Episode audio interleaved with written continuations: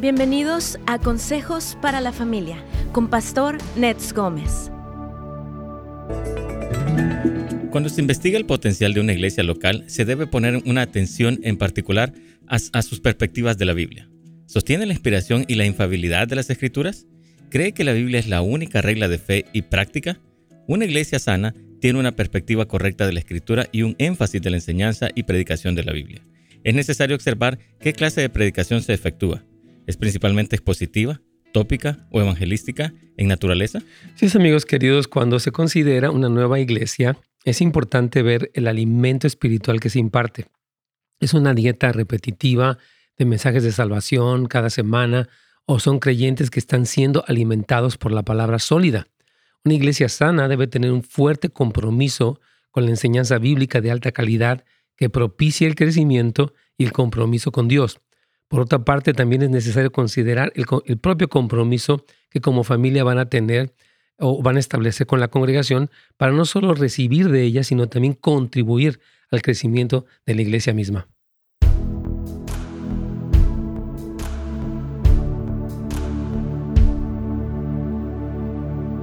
Hola hermanos, ¿cómo están? Qué gusto saludarles. Dios me los bendiga muchísimo a todos ustedes. Gracias como siempre por acompañarnos Gracias por sus preguntas también, sus comentarios de cualquier índole son bienvenidos.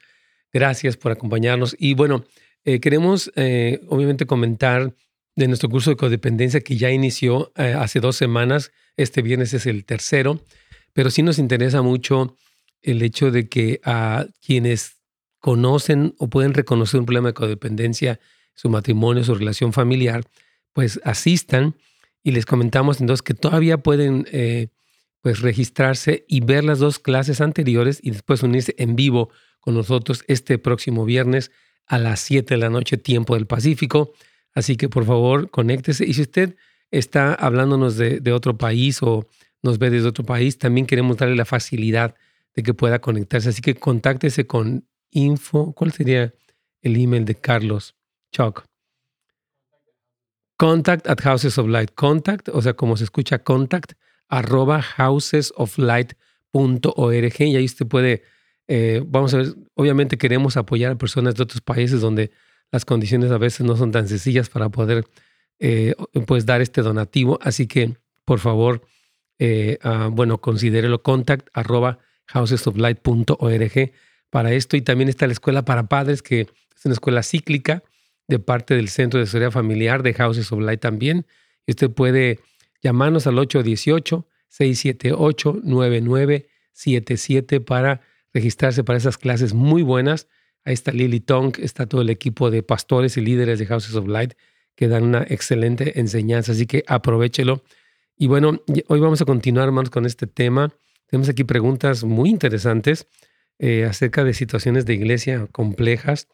Y yo estaba orando hoy en la mañana, Señor, pues ninguna situación difícil con la iglesia es algo que tomemos a la ligera.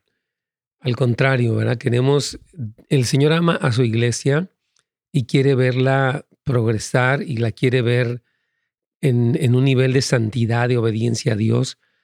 Y cuando observamos deficiencias en la iglesia, problemas, contiendas, chismes, malos entendidos, abusos de autoridad, tenemos que ser muy sabios para saber a qué, hasta qué momento yo debo continuar allí contribuyendo, apoyando, orando. ¿Hasta qué momento será tal vez ya un momento para salir eh, de, la iglesia y salir en orden, en bendición? Pero todo esto debe ser hecho con, mucha guianza porque nuestra meta es estar comprometidos con la iglesia local, apoyarla, orar por ella, diezmar, este, apoyar al liderazgo. Si vemos alguna necesidad entre los líderes, orar también por eso. Así que vamos a estar hablando de este tema, hermanos amados y bueno, prepare su pregunta también si la tiene y vamos a estar aquí con la palabra respondiéndoles eh, lo que el Señor dice, cómo debemos de responder ante estas situaciones de la iglesia. Aquí vamos ya con Radio Inspiración.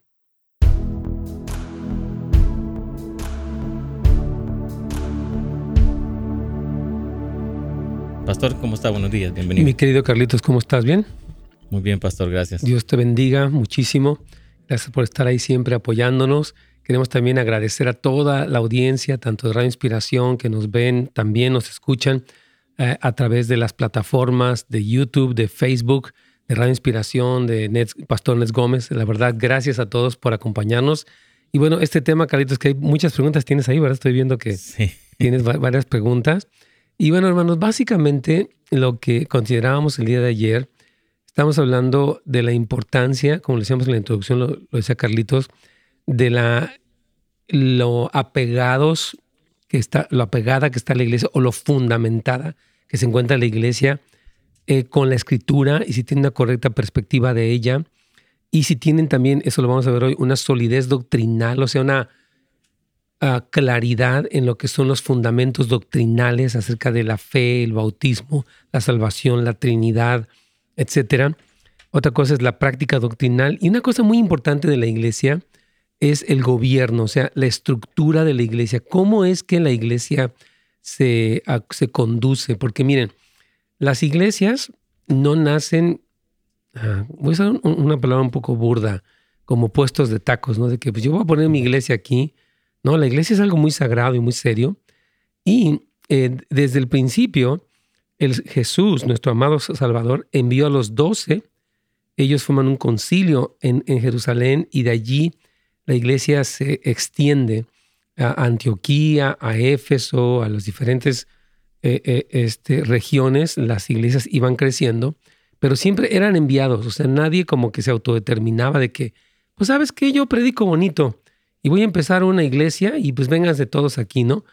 Porque desafortunadamente creo que hay mucha gente que empieza autonombrándose pastor o con una iglesia así, no tiene un gobierno, Normalmente las iglesias en el Nuevo Testamento tenían un grupo de ancianos que gobernaban, que velaban por el bienestar, eh, o sea, por la solidez doctrinal de la iglesia y por el, testimonio de los que servían. Y Pablo era muy estricto en hablar de las características de un obispo, una persona en un nivel superior de autoridad, y de un servidor, un diácono.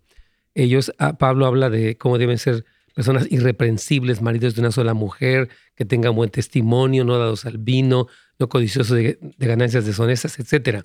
Entonces, una iglesia que tiene un buen fundamento bíblico y doctrinal y que tiene una buena enseñanza y un buen sistema de gobierno interno y que está vinculada eh, a, figuras de, autoridad apostólicas, es una iglesia que uno puede ir con confianza porque cuando hay algún problema, error, eh, dificultad, prueba, hay un, sistema de apoyo y no es simplemente como que, ah, pues es que, porque aquí tengo una pregunta que tú, que tú me dejabas, estaba tratando de, entender lo que dice la hermana, y mucho de lo que pasa es porque no hay una estructura de gobierno bíblica. Mira, nos dice una persona, buenos días, pastor, la iglesia donde yo me congregaba, me congregaba cerró. Unos hermanos abrieron una iglesia provisionalmente. Me empecé a ir porque convencieron a nuestros hijos de ir porque ellos aún en pandemia no cerraron y por la necesidad y porque aún no sabíamos que la iglesia cerraría desde que inició. La iglesia ha pasado tantos problemas, chismes, que muchas personas salieron muy lastimadas. Por eh, familia de la pastora y aún mis hijos y yo fuimos lastimados y permanecemos porque se habló con la pastora, pero ella pide que se le tenga confianza, pero lo divulga y la que lleva la autoridad es ella, no el pastor. Tengo que seguir en la congregación aún a pesar de todo esto y más cosas que siguen sucediendo porque aún se sigue yendo las personas.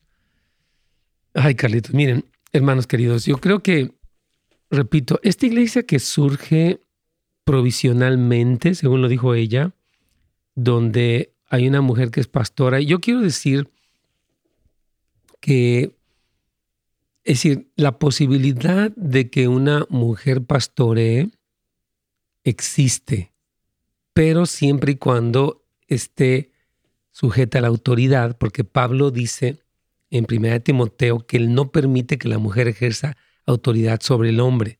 Y Pablo explica que porque la mujer fue engañada y no el hombre. Entonces, en general, eh, y la Biblia habla de los cuerpos de ancianos varones, ¿verdad? Y de pastores. Ahora, que puedan haber excepciones, claro que las hay.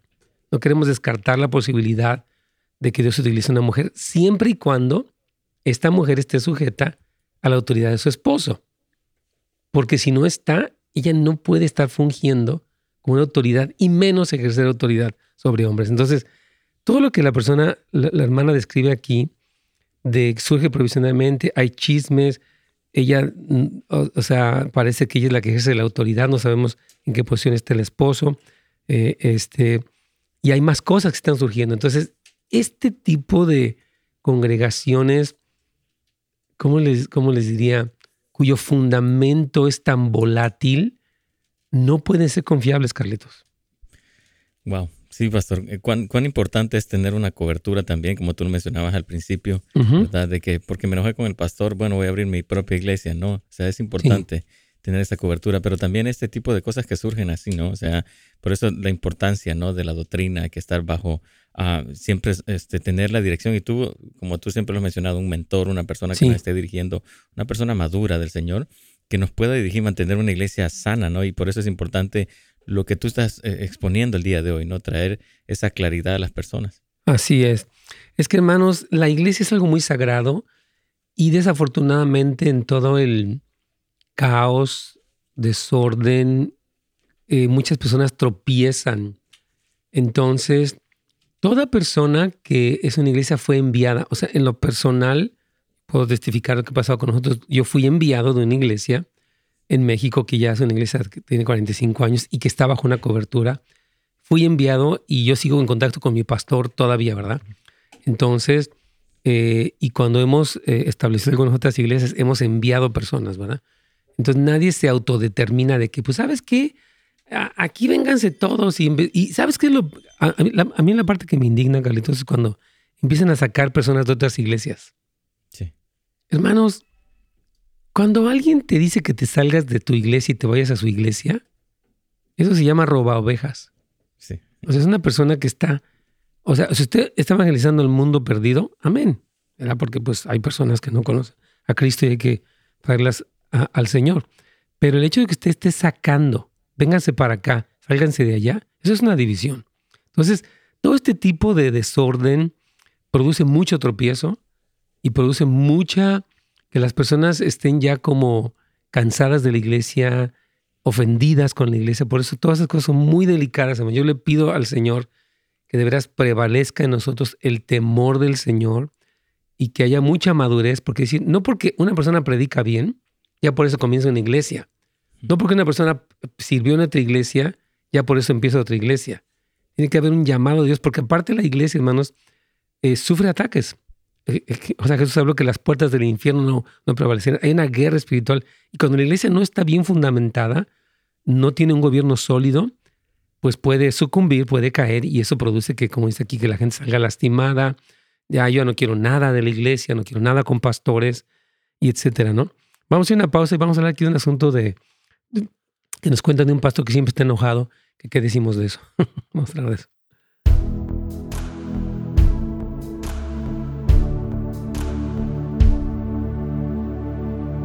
Wow, hermanos, hay muchas preguntas aquí y bueno, son cosas serias de lo que estamos hablando aquí, así que vamos a tratar de dar una respuesta bíblica. Dice aquí nuestra hermana, mi esposo no quiere ir conmigo a la iglesia. Él dice que no necesita de un pastor, que los pastores son para las ovejas y él es un león. Pobrecito, pobrecito.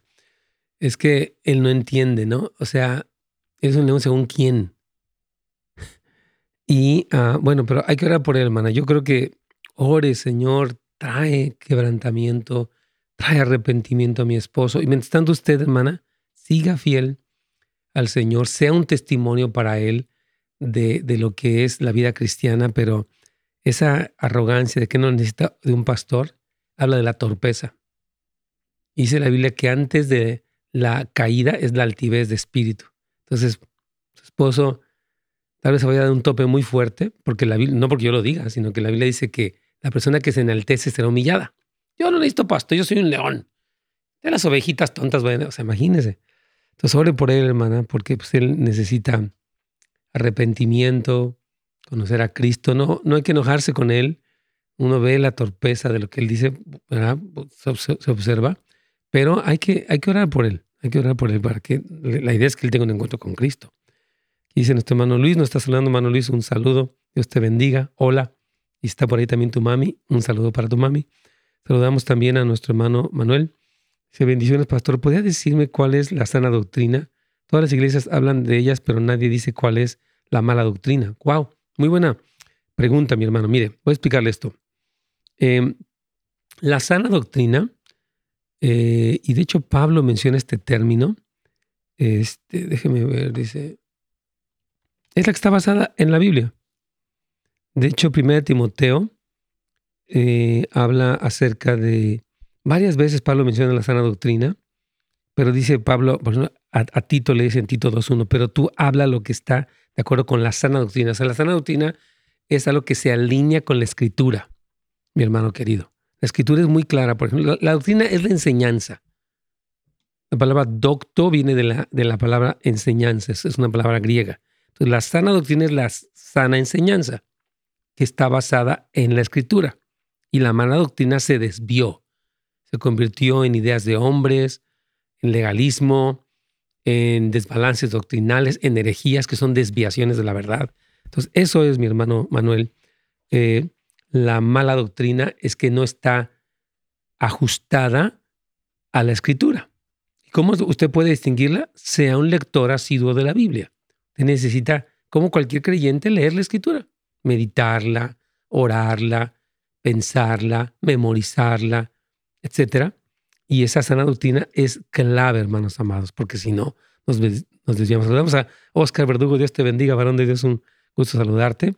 Pero sí, mi hermano querido, sí sería bueno eh, leer mucho la Biblia para que podamos distinguir dónde está lo malo de la doctrina o lo bueno de la doctrina, o sea, lo bueno de la enseñanza. A mí me, encanta lo que Pablo dijo de los bereanos, eh, los cristianos de Berea, que ellos cuando Pablo predicaba constataban que lo que Pablo dijera estuviera conforme a las escrituras. Obviamente ellos se referían al Antiguo Testamento. Pablo cita profecías, cita eh, las cosas que ocurrieron cuando Moisés, cuando Abraham, etcétera, ellos constataban, ¿sabes qué? Sí, esto, esto es correcto. Eh, la de Pablo era una sana doctrina, una enseñanza de acuerdo con la palabra. Isabel nos dice aquí, Pastor, ¿no cree usted que es un poco machista decir que las mujeres no pueden ejercer autoridad? Bueno, está en la Biblia y no es machismo. Se llama el principio bíblico, mi querida hermana. Eh, no, eso no es machismo, es el orden de Dios. Y Pablo dice que tiene varias razones, que el hombre fue creado primero que la mujer, dice que la mujer fue engañada y que necesita ser protegida. Entonces, no es machismo, es cristianismo. Aquí vamos.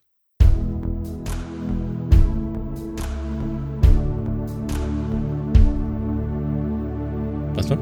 Mientras aquí estamos, entonces, eh, la pregunta que tú tenías, ¿crees que quieres añadir algo más en cuanto a lo que esta persona que dice que, bueno, es una iglesia que fue fundada provisionalmente, hay chismes, está una pastora, pero parece que ella, bueno, divulga cosas, eh, parece que ya no tiene autoridad encima de ella, eh, etcétera. Entonces, yo creo que, ¿tú quieres añadir algo más, Carlitos, respecto a esta pregunta o, alguna No, yo creo que está bien lo que, lo que tú dijiste, pastor. Estoy ah. de acuerdo contigo. Amén. Bueno, entonces vamos a hablar de, este pastor que dice una persona que se llama. Pastor, ¿es correcto que el pastor de una iglesia se la pase exhortando domingo tras domingo como una forma de enojo? No creo que sea correcto. No creo que sea correcto. Mire, nosotros tenemos que tener un respeto por el púlpito, porque es un lugar sagrado, la oportunidad y el privilegio de predicar la palabra. Y la principal influencia es la Biblia misma y la guianza del Espíritu Santo. Ahora sí hubo, por ejemplo, eh, digamos, en la Biblia se menciona el caso de Esdras, ¿no? que se molestó mucho con unos que estaban eh, desviándose del camino y hasta dice la palabra que le jaló el cabello, etc. Hubo un momento, pero por ejemplo Jesucristo lo vemos enseñando en su ministerio, no me estaba de malas de que hay esta gente. Y no, yo creo que no es correcto. Ahora, ¿Qué hacemos en ese caso? Pues hay que orar por el pastor. Ahí es donde el gobierno de la iglesia se ejerce. Bueno, ¿qué está pasando? ¿Tiene un problema de carácter? ¿Tiene un problema eh, de salud?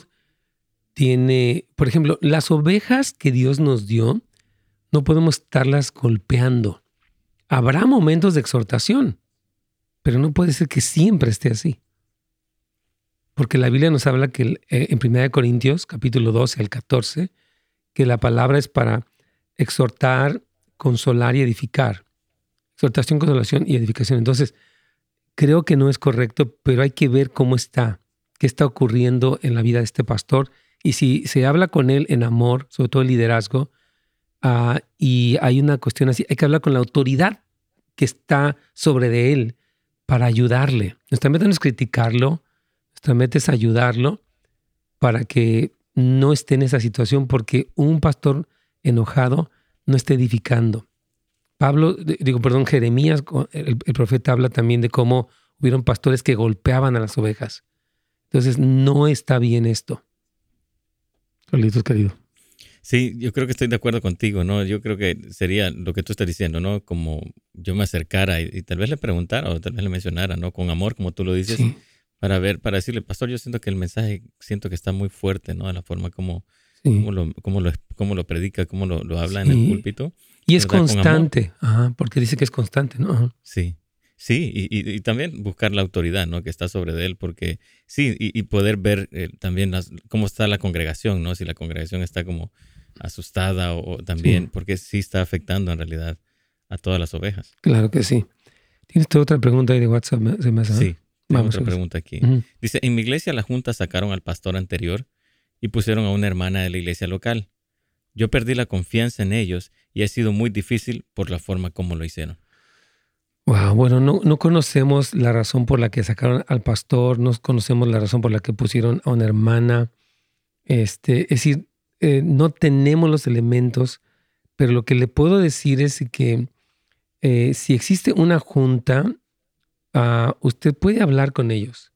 Yo creo que, mire, nuestro amor por el Señor y nuestro amor por la iglesia nos debe de mover a, número uno, lo que se llama el beneficio de la duda, esperar siempre lo mejor. O sea, hay algo que está pasando, pero no vamos a pensar, ah, es que no, no, hay que pensar mal. Hay que asumir, bueno, no entiendo, pero vamos a tratar de clarificar por qué ocurrió esto. Y no por chismear, yo creo por saber cómo responder de una manera más positiva, ¿verdad? Ante esta situación. Entonces, dice que, que ah, como que lo hicieron, este, que, no le gustó la forma que lo hicieron, pero no sabemos si no le gustó porque era algo personal. siento que la pregunta no nos arroja demasiada luz, Carlitos, para poder saber, tener más elementos para poder responder. Exacto, exacto. Sí, o sea, solo como que lo hizo muy superficial, pero en realidad sí, ah, tal vez del punto de vista como lo ya lo vio, ¿no? Pero también no se sabe qué es lo que estaba pasando con el pastor. O sea, así como tú dices, o sea, el, beneficio de la duda, y siempre orar y, confiar lo que Dios está haciendo, pero se va a ir viendo, ¿no? Conforme el tiempo. Así es, así es totalmente. Entonces, antes de, antes de continuar con nuestra siguiente pregunta, quisiera hablar que, como una vez, hermanos, que usted está observando por razón, ya, dijimos ayer que hay tres razones por las que se puede cambiar de iglesia. Una porque, bueno, o, este, por la que está buscando una iglesia nueva. Una es porque se cambió de localidad, está buscando una nueva iglesia y debe tener cuidado. Número dos, porque es un nuevo creyente, tal vez yo en la radio o en algún lugar y se entregó y se quiere buscar una iglesia sana. Y número tres, puede ser que la iglesia o bien cerrara o bien se desviara radicalmente de la verdad y entonces uno considera la posibilidad de una iglesia nueva y ya hablamos la, el día de ayer un poco de algunas cosas, pero eh, hablábamos de la parte de la enseñanza y de la doctrina. Una persona me, preguntaba aquí que qué es la mala doctrina. Dice que oigo mucho que hablan de buena doctrina y sana, de doctrina, pero ¿qué es la sana doctrina? Mire, la, la palabra doctrina es la enseñanza. Y una palabra, una doctrina sana, una enseñanza sana es la que está apegada a la escritura el 100%. Pablo le dice a, Timoteo y a Tito muchas veces, por ejemplo, dice, tú habla lo que está de acuerdo con la sana doctrina o la sana enseñanza. Pablo habla que algunos no van a sufrir la sana doctrina, que van a querer escuchar otras cosas más allá de la Biblia, ¿verdad? Y etcétera. Entonces, la sana doctrina tiene que ver con esa buena enseñanza. Ahora, ¿cómo sé como una persona que estoy yendo a una iglesia que la doctrina es sana? Bueno, yo mismo tengo que leer la Biblia, tengo que estar en constante contacto con la escritura para que yo pueda eh, verificar como los de Berea, ¿no? En el libro de los Hechos dice que ellos eran más nobles, porque Pablo predicaba y citaba algo del Antiguo Testamento, ellos iban en la escritura, ok, ¿qué dice la Biblia? Quiero constatar que lo que Pablo está diciendo está conforme a la escritura. Y esa actitud es buena. Entonces, todo cristiano debe de ser una persona que lee la escritura de manera habitual y cuando algo se enseña, puede cotejar, puede confirmar que la doctrina es sana, es adecuada, está alineada con la escritura. Entonces, eh, es lo primero, ¿no? Ahora, algo muy importante es que ya que están los componentes así, ahora hay que ver cómo se encuentra la estructura, ¿verdad? ¿Cómo es que están, o sea, básicamente el gobierno de la iglesia? Busque que los líderes de la iglesia, hermanos, funcionen de acuerdo a los principios del Nuevo Testamento. Ya hablábamos acerca de lo que dice, lea primera y segunda de Timoteo, lea Tito también, lea Hebreos capítulo 13. Y cuando usted está viendo un liderazgo, tiene que ver que sean maridos de una sola mujer, irreprensibles, no dados al vino, no pendencieros, no codiciosos de ganancias deshonestas. O sea, uno tiene que ver el testimonio de las personas que están eh, pues en la iglesia. ¿verdad? Pablo ahí habla una larga lista de, de, cosas. Habla, por ejemplo, incluso de las esposas que deben ser dignas de respeto, no calumniar a nadie, deben tener dominio propio, ser fieles en todo, etcétera, etcétera. Entonces, le, recomendamos muchísimo, obviamente, leer la escritura para que tengan este criterio y no sea simplemente una, un gusto personal de que pues me cae mal o me cae bien la música está bonita, sí, eso era bonito, eh, este, o, las instalaciones están bonitas, lo cual es algo muy bueno, pero hay algo mucho más crucial que las instalaciones o que la música tiene que ver con tanto la doctrina como también la estructura o el gobierno de la iglesia. Vamos a a una pequeña pausa para después continuar con estos puntos importantes.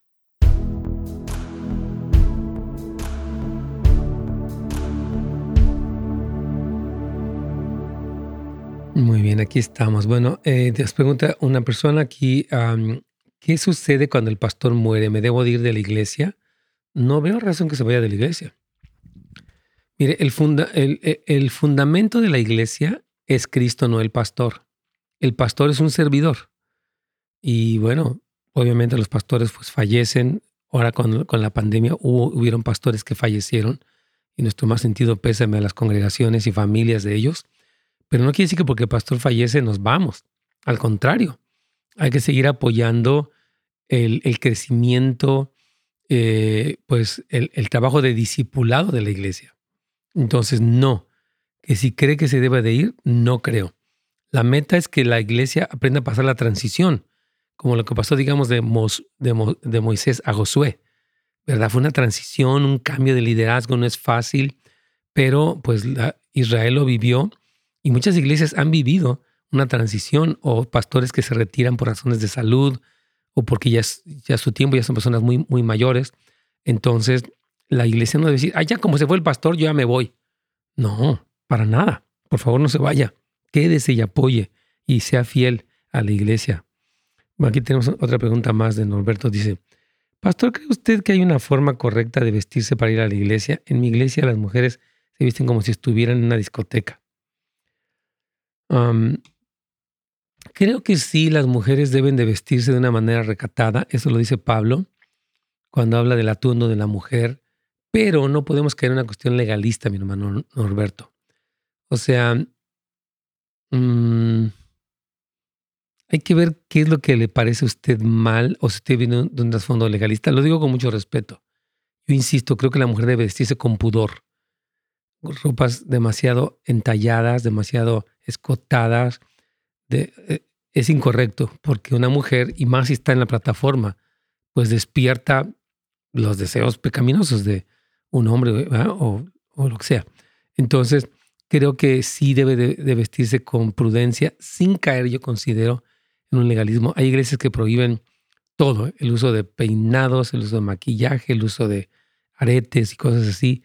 Y yo creo la mujer tiene, hay un espacio normal donde ella se quiere ver bien, pero ya hay, un, ya, ya hay algo que rebasa, que ya cae en la ostentación, en la provocación, y creo que eso no es correcto. Entonces, eh, sí hay una forma correcta de vestirse y hay que tener cuidado en usted si es que usted está yendo, y es mi, mi recomendación, mi hermano, eh, a un grado muy legalista. No sé, hable con su pastor, con su líder, para que su criterio sea sabio y no decir, ah, es que todas vienen aquí, no sé qué. Tal vez uno puede ser un poco anticuado, ¿verdad? Y puede ser, no, las mujeres deben vestirse así, de esta manera. Y entonces, no sé, se necesita mucha sabiduría, mi hermano, para tener un criterio sano eh, este, y correcto respecto a cómo se visten las hermanas. Vamos ya a nuestro penúltimo segmento para poder continuar con este tema importante.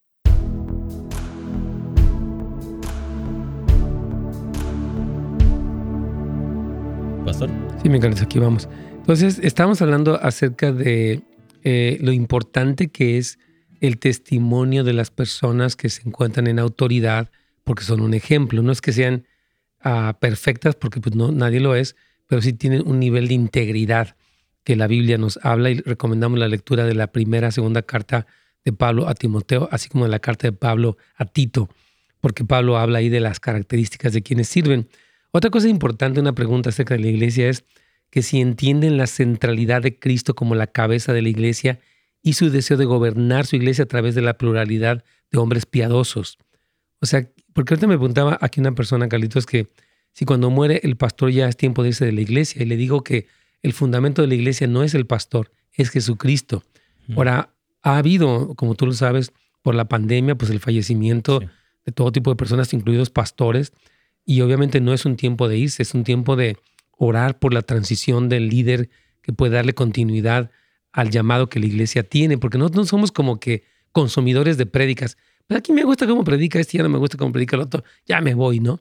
Somos personas que estamos, somos miembros de una familia espiritual que se encuentra bajo un liderazgo, tenemos un compromiso y un pacto de seguir fieles al Señor y si existe el fallecimiento de un líder, pues estamos orando, Señor, eh, manda a la persona adecuada que pueda darle seguimiento. Mientras pues, nos ajustamos al cambio, queremos honrar y orar y, apoyar a una persona que tal vez sea más joven, tal vez menos este, experimentada que, que el pastor Carlitos.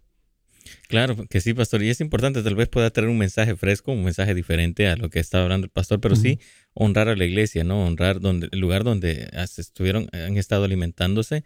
Yo creo que no, no, es una buena idea retirarse de la iglesia. Para nada. Y si el pastor fallece, al contrario, es un momento delicado donde la iglesia a veces se sacude y hay que estar allí con todo. Otro punto importante es. es la evidencia del orden. El ministerio de la iglesia, incluyendo sus servicios, enseñanza, administración, deben tener un, sentido evidente de orden.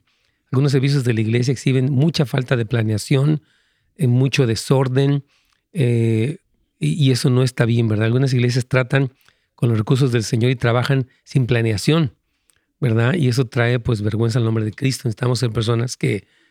Eh, hay un orden. La Biblia dice que Dios es un Dios de orden y una de las características de la iglesia es el orden. No caer en, en una exageración de esto, pero sí en un orden en general en todo, desde la hora que comienza el servicio hasta el cumplimiento de las responsabilidades, hasta la celebración de la Santa Cena, hasta lo que es el equipo de servidores que existen, todo. Todo debe de haber orden porque Dios es un Dios de orden y es algo que se debe considerar. Vamos, tienes ahí otras preguntas más, ¿verdad, Carlitos? Así es, pastor. Tengo, ah, tengo tres preguntas más. Dice aquí la, la, que sigue. Dios le bendiga, pastor. Yo duré un año en una iglesia donde recibí mucha ayuda de los pastores. Pero en ese año yo me sentía, no me sentía llena espiritualmente y mis hijos no se estaban alimentando de la palabra porque no tenían maestro para los niños. Y yo me quedé ahí por mi esposo, porque a él le gustó. Y como él no estaba firme en el Señor, decidí quedarme para que se afirmara más. Pero yo duré todo ese tiempo en oración para que el Señor nos moviera si era su voluntad. Y así fue. Nos cambiamos de congregación, pero yo le avisé al pastor que me movía para salir bien sin problemas y con la bendición. Pero el pastor se molestó y sentí que me vio como mal agradecida. Dice, más no es así. Yo le agradezco mucho, pero hoy me siento tan gozosa donde estoy porque se predica la verdad, ya que el otro pastor le daba miedo hablar del rapto, de Apocalipsis, y fue la mejor decisión donde moverme de congregación. Moverme de congregación. Pues sí, miren, eh, yo creo que ah, desafortunadamente muchos pastores cuando las personas se van lo toman como una ofensa personal como un rechazo. Y yo creo que los pastores debemos de respetar las decisiones de las personas. Esto lo hablo de pastor a pastor, ¿verdad? O sea, debemos de respetar las decisiones de, las, de la gente. Si sabe que yo me voy a ir, le quiero dar gracias, pues uno le duele. Pasan dos cosas. Cuando voy a hablarles lo que siente como pastor, ¿verdad? Cuando alguien se va, uno siente dos cosas, como que uno se siente traicionado, lo cual no es cierto en muchos casos. Y número dos, uno, uno se puede sentir como que falló. Sabe que yo no lo pastoreé bien y uno puede tomarlo personal como que, oh, no me agradece. Entonces, creo que por parte del pastor debemos de tener la madurez de soltar a la gente, decir, bueno, las ovejas son de Cristo, no son mías, y no tomarlo personal. Este, porque hay, yo creo que veces que uno como pastor, hay personas que maldicen a la gente. Si usted se va de aquí, está maldecido. ¿Qué es eso? Yo digo, bueno, pues wow, o sea, creo que esa postura de control no es buena y no es un buen síntoma de liderazgo y debemos de madurar para respetar. La gente se fue, pues ni hablar se fue. Y oramos que le vaya bien, claro, que le vaya bien y que siga adelante con Cristo. Algunos, cuando a veces toman una mala decisión, decíamos ayer que podemos dejar la puerta para que regresen, porque tal la decisión no fue buena. Pero si les va bien en otro lugar, amén. Los que sí, yo creo que es algo que está fuera de orden, es cuando una persona se va y pone su iglesia con personas de la misma iglesia. Eso es una división y eso no está bien. Ok, ¿tienes otra pregunta más ahí, Carlitos? Así es, pastor. Dice, buenos días a todos, de buenas nuevas para la familia, bendiciones. Mi pregunta es esta, dice, ¿está bien que una iglesia no haya pastor y que lleguen de otras eh, pastores invitados? Solamente espero su respuesta. Gracias. Es que no entendemos por qué no hay pastor. O sea, a veces pastores, por ejemplo, fallaron en su testimonio, eh, cuestiones de salud, ah, no sabemos qué ocurrió. Hay que ver qué pasó. Ahora, no es que esté bien o que esté mal que no esté el pastor, pero hay cuestiones de transición. Yo me acuerdo una iglesia aquí, cerca se llamaba Rocky Peak. El pastor no sé por qué razón salió. Estuvieron ellos orando porque ellos mandaron un pastor y ahorita ya tiene varios años que llegó un pastor con un corazón precioso y la iglesia va muy bien. Entonces, son situaciones que ocurren, uh, pero siempre una iglesia pues debe tener un pastor y, y, un pastor y un liderazgo. Yo creo que un grupo de ancianos, un grupo de líderes que son maduros y pueden como yo decía, velar tanto por la integridad doctrinal de la iglesia como la visión que Dios dio a la iglesia, el ser fieles a lo que Dios los llamó. Entonces, pues hay que ver qué está pasando. No tenemos tampoco muchos datos de todo lo que está pasando allí. Ok, algo también importante para seguir hablando de, de una iglesia sana es que al investigar en su iglesia debe encontrar si el liderazgo tiene como un propósito, ¿no? Cuáles son las metas, la dirección, la visión de la iglesia. Y, por ejemplo, muchas personas, y yo recomiendo mucho que en el sitio de internet de la iglesia vean, vean cuál es su visión, cuál es su doctrina y lo estudien con calma para que sepan que la iglesia se dirige al lugar correcto, Carlitos. Sí, pastor, es importante conocer el, fundamento de la iglesia, ¿no?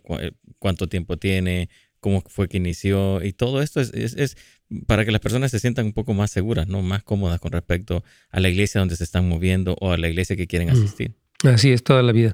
Es, es muy importante. Ahora, algo muy importante es que, eh, o sea, tiene que ver con las necesidades de la familia, que son preguntas que tenemos muy seguido, y con lo que, o sea, con lo que la iglesia eh, ofrece. Eh, lo óptimo es que la iglesia cuente con, obviamente, un servicio general donde la familia juntadora, que tenga un ministerio para jóvenes, y, un ministerio para niños, ¿verdad? Ahora muchas iglesias tienen ministerio para matrimonios, otras tienen ministerios para diferentes tipos de, alcances, tienen ministerio carcelario, otras tienen muchas otras cosas allí. Entonces, creo que las iglesias no todas se encuentran en, la capacidad, debido a su tamaño, de poder tener demasiadas áreas de ministerio. Pero ayer veíamos que, por ejemplo, esta mamá que está viendo que, que no hay un, eh, este, un liderazgo de jóvenes. Yo decía, pues podemos nosotros como padres contribuir y orar y buscar pastores de jóvenes que respondan a esa necesidad. En vez de decir, bueno, aquí no me cubren mi necesidad, yo ya me voy. Creo que podemos ser más proactivos para buscar algo positivo en ese sentido, Carlos. Vamos a hacer una pausa.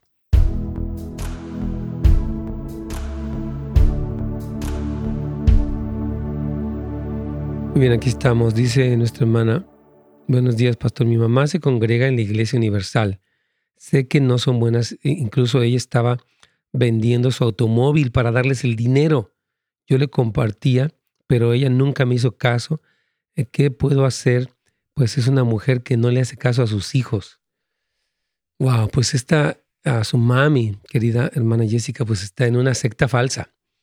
Y hay que orar que Dios abra sus ojos Puede orar Efesios 1, 18 y 19. Señor, te pedimos que ilumines los ojos de mi mami para que se dé cuenta que esta iglesia pues tiene una doctrina falsa que no es correcta. Entonces ore por ella porque hay personas que quedan como fascinadas. Ellos prometen, si tú usas esta agua, si tú pones esta rosa, si tú usas este eh, pañuelo esta, no sé qué tanta cosa le venden a la gente, este, tú vas a ser prosperado, bendecido. Nuestra meta, hermanos, en primera instancia, no es nuestra prosperidad, nuestra meta es creer el Evangelio y obedecer a Dios y como resultado vienen bendiciones, sanidad, etc. Pero cuando la persona dice, yo no quiero que me vaya bien, Si a mí me dan un pedazo de madera que me va a traer buena suerte, yo lo agarro. No, no y no. Entonces su mami sí necesita esa revelación y ore mucho por ella, porque en realidad, pues, ¿qué más puede hacer, verdad? Eh, este, necesita su mami mucha paciencia y amor eh, y sobre todo intercesión, porque es algo espiritual. Cuando alguien se abraza algo falso es muy peligroso. Y de verdad que Dios nos ayude. Dice nuestra hermana Carol aquí, Pastor, ¿es correcto que yo vaya al bautismo de mi sobrino en la misa católica? no habría nada de incorrecto en el sentido de que usted puede ir como acto de presencia. Obviamente usted no está de acuerdo con el bautismo y lo puede expresar porque un infante, de acuerdo con lo que la Biblia dice, pues le echan agüita en la cabeza, pero no tiene ningún impacto espiritual porque la Biblia dice que el que creyere y se arrepintiere y fuere bautizado será salvo. Un bebé ni puede creer, está muy chiquito, ni se puede arrepentir porque pues, no es consciente de su pecado y lo bautizan pues los papás, ¿verdad? Entonces, yo iría como por acompañarlos, sí, pero explicaría mi posición. Quiero decir que voy no porque crea que lo que están haciendo eh, tiene algún significado o importancia bíblica, aunque ustedes aman a su niño y todo. Creo que usted vaya, pero si les testifica. Y puede ir en amor, no en condenación. Entonces, este, verdad, es una decisión personal pero creo que usted puede ser un testimonio, repito, explicar qué dice la Biblia del bautismo, ¿verdad? Ahora, al ir usted está apoyando, pareciera, si usted no testifica de la verdad, parece que usted está respaldando lo que tal vez no respalda, ¿verdad? Entonces, este, ahí está la cosa. Dice nuestro hermano Fernández aquí lo siguiente, Pastor en mi iglesia, eh, el servicio de, en el servicio de jóvenes hacen una fiesta de jóvenes los sábados y los jovencitos bailan de manera inapropiada. ¿Es correcto que yo saque a mi nieta de ahí? ¡Wow! Bailan en el servicio de manera inapropiada. Pues si bailan de manera inapropiada, yo creo que no está bien. Pero sería bueno ver qué tipo, porque hay danzas, por ejemplo, con, hay personas que utilizan banderas de repente o están, se oye la música cristiana. la Biblia sí habla de danzar, pero si es algo inapropiado, donde ya hay sensualidad, hay parejas tocándose o algo así, pues creo que no es conveniente, mi hermano. Eh, este, perdón, es Fagundes. Este, sí, yo creo que, eh, que hay que ser sabios. Platique con el liderazgo de la iglesia. Oiga, ¿por qué hacen esto? Hable con los líderes de jóvenes. Busque el consejo de alguien más para que usted esté seguro, porque sí puede ser que sea necesario que retire a su nieta de un lugar que puede ser tóxico para ella, donde hay libertinaje. Pero le animo a que busque consejo y discernimiento, de tal forma que la decisión sea sabia para que no la saques de un lugar que podría ser bueno. Estoy diciendo que sea bueno, pero si danzan inapropiadamente, parece que sí, están fuera de lugar. Vamos ya aquí con nuestro último segmento en Radio Inspiración.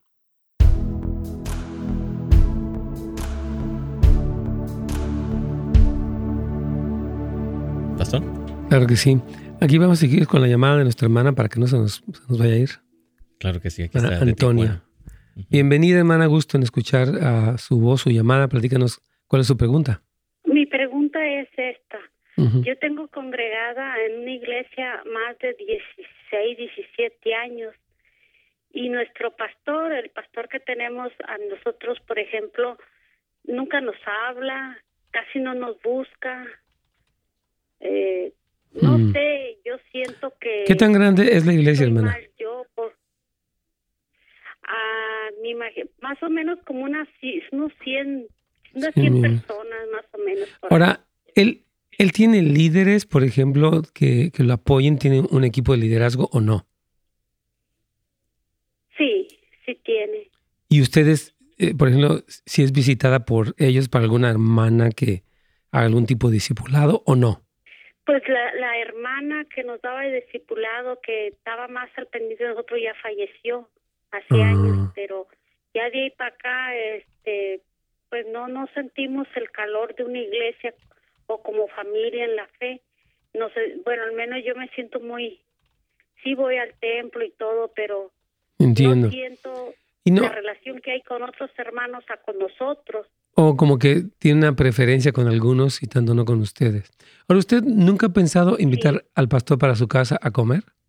Hace mucho lo invitamos a comer. ¿Y qué tal? Comió con nosotros. Qué bien. ¿Qué tal estuvo ese momento? ¿Bueno, regular? Bien, normal, estuvo conviviendo con nosotros, pero de ahí en fuera, así que, por ejemplo, yo trato de abrir, por ejemplo, como la, la pastora, hablar con ella, decirle a veces lo, las cosas, cómo estamos y esto. Pero ella a mí no me regresa la llamada para decir qué pasó, hermana, qué, qué sucedió, cómo salieron, eh, qué condiciones están. No, si yo no le hablo, ella no me contesta. Ya, usted como una cristiana de 17 años, quiero animarle que, o sea, usted está observando algo que es real, que es una especie de, bueno, una deficiencia en la conexión que existe con los miembros de la iglesia y creo que ah, lo que usted observa es, es correcto, es real, o sea, sí está pasando algo así y hay que hacer algo. Pero mi postura sería, ¿cómo puedo yo, por ejemplo, fomentar eso, orar por eso, este, platicar con el liderazgo, comentarle, mire, pastora, yo, pues usted, usted es la esposa del pastor y yo eh, quisiera estar un poco más cerca, tal vez no de usted, si es que tiene demasiado, porque hay pastores que tienen un trabajo secular y un trabajo ministerial. Eh, ¿Él tiene un trabajo secular o está de tiempo completo en la obra? Tiempo completo. Ya. Bueno, si tiene tiempo completo, necesitaría estar lo más posible, lo más cerca. Pero yo creo que hay que orar, hermana, porque usted ya duró 17 años, bueno, ya lleva bastante tiempo allí, o sea, usted no es nueva, pero esta necesidad de convivencia e, es, real. O sea, usted quiere convivir. Bueno, ¿Usted tiene amigas, hermanas que son amigas de usted dentro de la iglesia o no? Unas tres hermanas, ya de mi edad, porque somos mayores. Es que está bien que ustedes sean hermanas, sean amigas. O sea, siento que la Biblia dice que el que quiera ser amigos ha de mostrarse amigos. O sea, creo que usted debe de fomentarlo de manera, la manera más positiva. Mire, si hubiera una mala doctrina, un mal testimonio, eh, una mala estructura, lo que estamos hablando el día de hoy, bueno, entendería que se fuera. Yo más bien me dedicaría a orar. Señor, te pedimos que despiertes el amor entre nosotros. Tal vez entre las amigas que usted tiene, promover ayunos, ayunos cortitos, si son mayores, a veces no es tan fácil ayunar, pero promover el que se ayune para que, como Pablo oraba, que el amor abunde entre vosotros. Señor, te pedimos que el amor, la conexión, la comunión entre nosotros abunde despierta esto, trae avivamiento, trae palabra. ¿Me explico? Vuélvase una edificadora de la iglesia y alguien que contribuye para que eso que falta de la iglesia se dé. Porque tal vez no solamente usted lo percibe, otras personas lo perciben, pero ¿qué hacemos? Pues señalarlo, bueno, queremos hacer algo positivo por la iglesia. Así es. Así es, mi hermana Antonia oren y platiquen, pero no en plan de chisme, sino en plan, ¿saben qué? Vamos a orar más que Dios despierte, porque se necesita la comunión y incluso eh, si tiene más líderes comentar, porque mire, yo entiendo que el pastor, cuando, la congregación es chica, 100, miembros es una congregación regular, a veces no es tan fácil atenderlos a todos. Uno va atendiendo a veces a los que están en crisis o piden consejería, ¿verdad? Pero eh, eh, sí debiera haber conexión, porque una de las claves de la iglesia es el apoyo de la comunidad. ¿Qué tan cerca estoy de otros cuando tengo un problema, una enfermedad, una crisis, verdad? Esto sí se necesita. La iglesia sí debe ser una familia que apoya a, las personas. Aunque la iglesia fuera grande, la iglesia tiene que tener una estructura que permita el discipulado y el apoyo a las familias. Esto es importantísimo. Ok, muchas gracias. Así es, hermana. Ore con las demás y platique con los pastores otra vez, por favorcito. Dios me la bendiga. Muy bien. ¿Tú tienes la última pregunta ahí, ¿verdad, Carlitos? Sí, pastor. Dice, Dios le bendiga, pastor. Yo estuve por 11 años en una iglesia y empecé a servir en el ministerio. Desafortunadamente, el pastor me empezó a acosar y a espiar. Dejé la iglesia y me metí en una iglesia sin concilio y aquí también empecé a servir, pero el pastor era como manipulador en algunas áreas y de muy mal carácter. Una vez abofeteó a su hijo de 11 años porque yo le dije que se estaba portando muy mal el niño.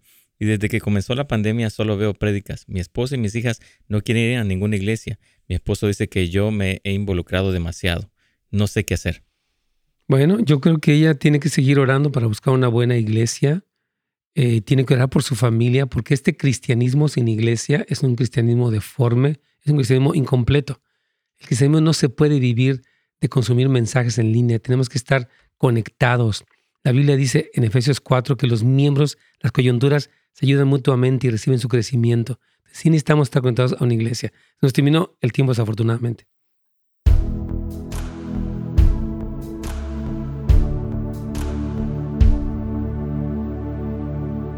Así es, mis hermanos, aquí estamos. y bueno, yo creo que ya se me acaban también a mí las preguntas aquí. Este, yo simplemente quiero concluir, hermanos, que el asunto de la iglesia es serio.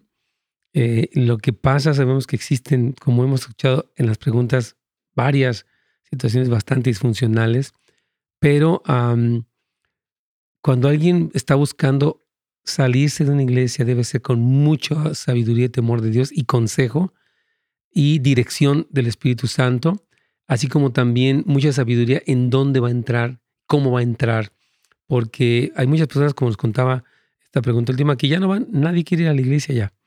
La iglesia, Cristo viene por su iglesia y la iglesia es, están, son cristianos que tienen comunión, ¿verdad? Es el, la palabra habla del conjunto de creyentes bajo este liderazgo apostólico. Dios me los bendiga, hermanos queridos. Primeramente, Dios, mañana vamos a hablar de otro tema diferente, eh, pero les recomiendo que sigan creciendo en el Señor, en la palabra, y que tomen decisiones sabias. Oren por sus iglesias y por sus pastores, por favor. Y oramos que la iglesia se levante como una iglesia eh, fuerte, sana, una iglesia que ama, que perdona, que bendice, que está unida. Hasta mañana, primeramente, Dios, hermano. Gracias por sintonizarnos. Para más información y otros programas, visite netsgomez.com.